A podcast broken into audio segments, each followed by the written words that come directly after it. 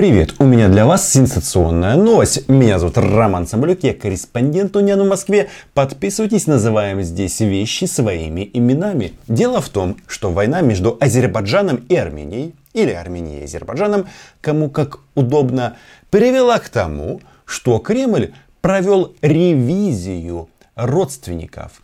А кто им брат, кто сестра, кто братский народ, а кто нет – и вот, я спешу вас поздравить, мы теперь в другой категории. И это важно. Ну, конечно, в первую очередь э, в Москве заявляют, потому что это прямо сейчас горит и болит, что армяне и азербайджанцы одинаково близки к Кремлю.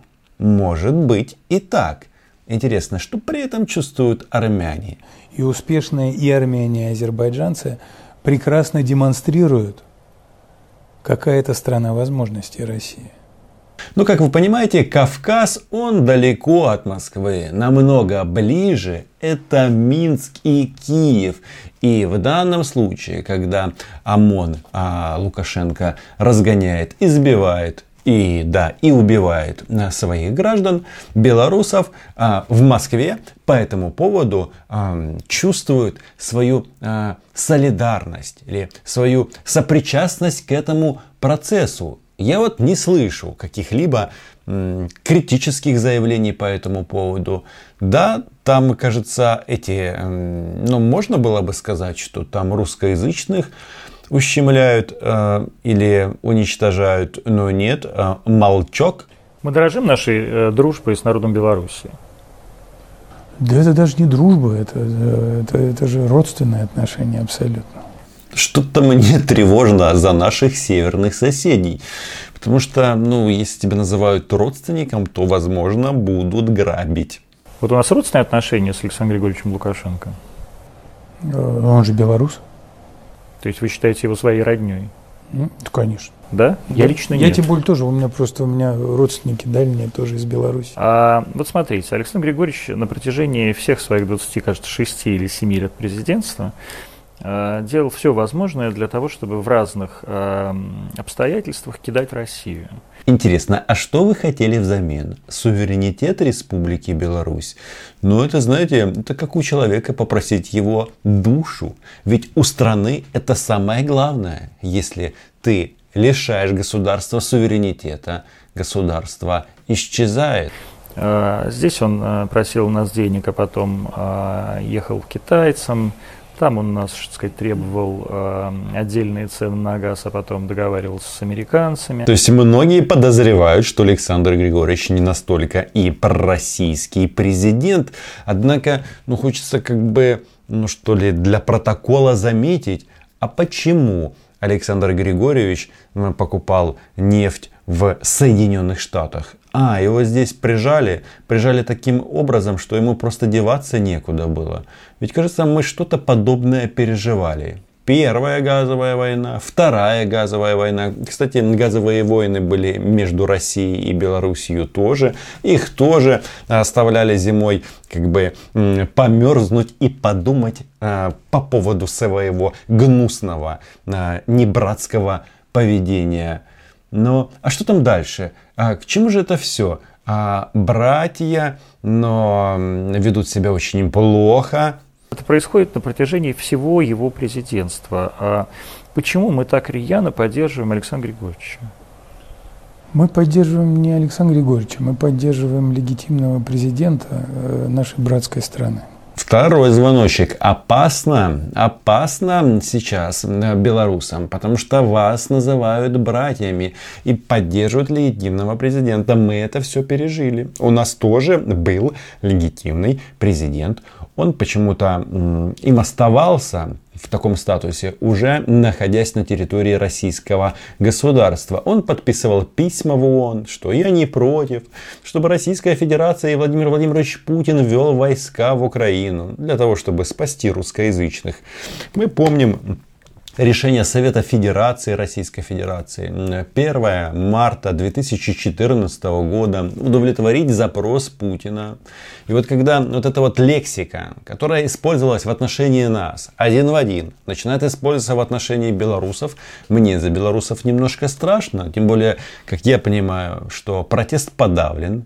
И здесь играет простая формула. Или вы убиваете диктатора, или диктатор убивает вас. И мы поддерживаем законность в нашей братской стране. И вы знаете, что на протяжении э, больше чем десятка лет Российская Федерация и президент России действительно поддерживал, косвенно субсидировал белорусскую экономику. Не просто субсидировал, и не косвенно, а просто вся эта белорусская ну, экономика ну, является частью российской и, э, и, конечно, это потому, что мы ближайшие союзники, это потому, что это два родственных народа. И, конечно, мы дорожим друг другом. Дмитрий Сергеевич, но также да. говорили несколько лет назад и про украинцев. Не только я провожу такие параллели. То есть а, в Кремле, ну и вообще в России почему-то считают, что все соседи российскому государству что-то должны. За нефть, за газ, за воздух, за право жить рядом, за право, что еще эти э, ваши э, миги не сели в Риге. А, то есть такой ну, комплексный подход, высокомерие. Мы их субсидируем. Возникает вопрос. А зачем вы это делаете? Ну, субсидируйте Рязанскую область или Оренбургский край. Это же ваше решение, решение ваших властей. Почему вы считаете, что кто-то вам а, за это должен? Ну, скорее всего, речь идет не о субсидировании. А, скорее всего, это такой себе, ну, не знаю, подход, который американцы бы назвали бы мягкой силой.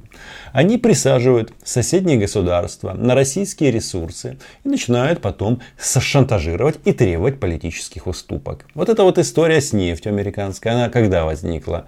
Когда Александру Григорьевичу сказали, отдай суверенитет, еще кусочек суверенитета. Вполне возможно, что Александр Григорьевич образца 2020 года после выборов, в кавычках выборах, он отдаст все и даже больше. Может быть, даже назначит преемника, который будет согласован с Москвой. Но, знаете, тогда получается, а, вы не субсидируете, не помогаете соседним странам, чтобы они к вам тянулись. Нет, вы запускаете туда свои руки для того, чтобы эти государства подчинить и в конечном итоге забрать их душу. То есть ликвидировать эти страны. Что там про украинцев? Э, да, мы, мы по-прежнему считаем, что мы остаем, были и остаемся тоже двумя родственными народами. Но при этом уже не очень братскими. Вот он, это Рубикон – мы родственные народы, но не братские. Это прекрасно, это здорово, это повышает наши шансы на выживание в прямом смысле этого слова. Потому что раньше на такие темы а, позволяла себе размышлять а, только Мария Владимировна Захарова. Видео искать мне немножко лень, поэтому я зацитирую. Вот а, 4.04.19 года Захарова рассказала, что же не чувствует народ Украины братскими. То есть она как бы начала формировать мысль, что нас могут отпустить. А, хотя не все тут, конечно, с этим просто, но вот, э, вот эти душевные переживания Марии Владимировны, они же ценны. Она чувствует, что мы уже другие, чувствует обиду. Цитата. «Я вот, например, сама, как индивид, не чувствую какую-то, так сказать, сопряженность в братском отношении с народом Украины. Я говорю о своем внутреннем ощущении, оценки, которые дают братскому народу, ну, не знаю, старшее поколение, может быть, и чувствует. Я вот, например, уже все-таки принадлежу к другому народу. У нас есть общая история, но ощущений я не разделяю. И вот за первой ласточкой Марии Владимировной появился э, мощный орел. Потому что Дмитрий Сергеевич Песков в системе российской власти занимает очень мощные и серьезные позиции. И он тоже не считает наш братьями. Не все так просто, повторяюсь. При этом не братскими, но все-таки за эти годы э, руководство Украины изрядно поработала, э, чтобы спровоцировать какие-то вражеские ощущения в своем народе. Вражеские ощущения в отношении России, российского народа. Я вот вам честно скажу, я не потому, что это буду говорить, потому что я здесь физически нахожусь сейчас в Москве, нет. У меня вообще, честно, нет никаких претензий к российскому государству. Вообще никаких. Кроме одной. Я никогда не пойму и никогда не прощу оккупацию Крыма, Донбасса и, и подлого убийства граждан Украины, военных и гражданских, которые погибли с двух сторон, но если бы не пришли эти русские хреновые освободители, естественно, ничего этого не было. И теперь выясняется, что это руководство Украины э, создало, культивирует вот, это вот, вот эту вот враждебность. Да?